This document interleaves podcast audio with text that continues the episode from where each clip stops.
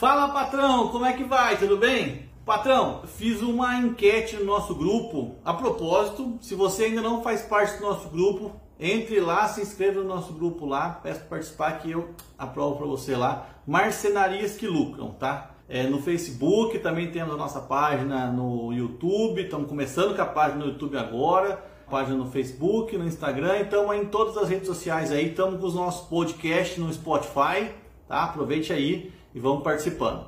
Mas vamos lá, fiz uma enquete no nosso grupo de marcenarias que lucram para poder entender como que o pessoal faz com relação aos pedidos de orçamento, tá? Se vocês cobram, se as pessoas, se normalmente as pessoas cobram, se é uma dúvida recorrente, normalmente, é, normalmente é, surge essa dúvida nas pessoas, se é, os marceneiros cobram ou não cobram para fazer a visita.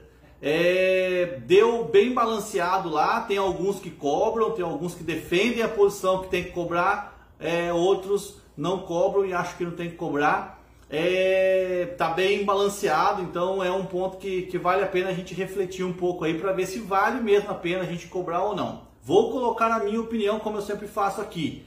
É, na minha opinião, eu não cobro orçamento, tá? A gente já trabalha há bastante tempo com marcenaria, eu não cobro orçamento. É, eu vou até a casa do cliente, é óbvio, né, que eu procuro é, pedir para o cliente me enviar o máximo de informações antes, muitas vezes eu não preciso ir na casa do cliente, né? Só com as informações que ele me envia, é, eu já consigo fazer o orçamento e peço para ele vir até a marcenaria, para ele conhecer a marcenaria, se ele já não conhece, né? Muitas vezes você já conhece, até manda o orçamento, mas é muito importante você ter a oportunidade de explicar o seu orçamento para o cliente, que é nesse momento que você vai dar o seu show. Se você ainda não é, se, se, se, essa pessoa que pediu orçamento ainda não é o seu cliente, é legal você ir até a casa dele, casa dessa pessoa, casa dela, para poder é, se mostrar, né, mostrar do que você é capaz, como vocês fazem as coisas. Eu acho que é muito importante, isso é uma oportunidade que você tem para se mostrar. Mas como que a gente faz para filtrar aqueles orçamentos que a gente já sabe que o cliente não vai fechar com a gente? É, procure nos seus anúncios, né, quando você faz o seu primeiro contato por telefone, procure esclarecer o maior número de dúvidas possível do cliente. Fala como é que você faz as coisas, mostra como é que você faz. Se você vai fazer um orçamento, procure colocar, é, se possível, né, depende do seu tipo de orçamento, colocar até preço das coisas para ter uma base. Mostra como que você faz, que tipo de material que você usa, né, o que, que você é capaz de fazer para tentar matar o máximo de dúvidas desse cliente antes dele te pedir orçamento. Por quê? E, e, até quando você. A maioria do, do, dos nossos pedidos de orçamento, pelo menos aqui, ele é através de indicação. Então, quando o, os clientes indicam a gente, eles já indicam falando como a gente faz as coisas. Então, os clientes têm noção, quando vão pedir um orçamento para nós, é, do que, que, a gente é capaz de fazer e de como que é o nosso preço. Né? Como que é o nosso preço em relação aos outros. É, mas a questão de cobrar para fazer o orçamento, eu acho que é importante você pensar um pouco se você estiver fazendo muito orçamento e não fechando, alguma coisa está errado.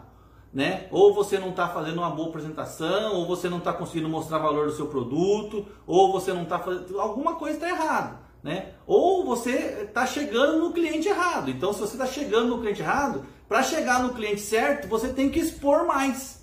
Expor mais o que você faz, como você faz, para que venha um cliente certo para você. Né? Se você tem uma lagoa lá e você sabe que naquela lagoa só tem tilápia, você vai querer pescar lambari lá? Vai ser muito difícil. Então, assim, você tem que saber o que tem lá. Né? Você tem uma noção, pelo menos, né? Você vai num pesqueiro lá, você tem uma noção dos peixes que tem lá. E aí você vai pescar o peixe que tem. Da mesma forma o seu cliente. Ele tem que saber o que você faz, né? Ele tem que saber como que você se posiciona. Você precisa se posicionar.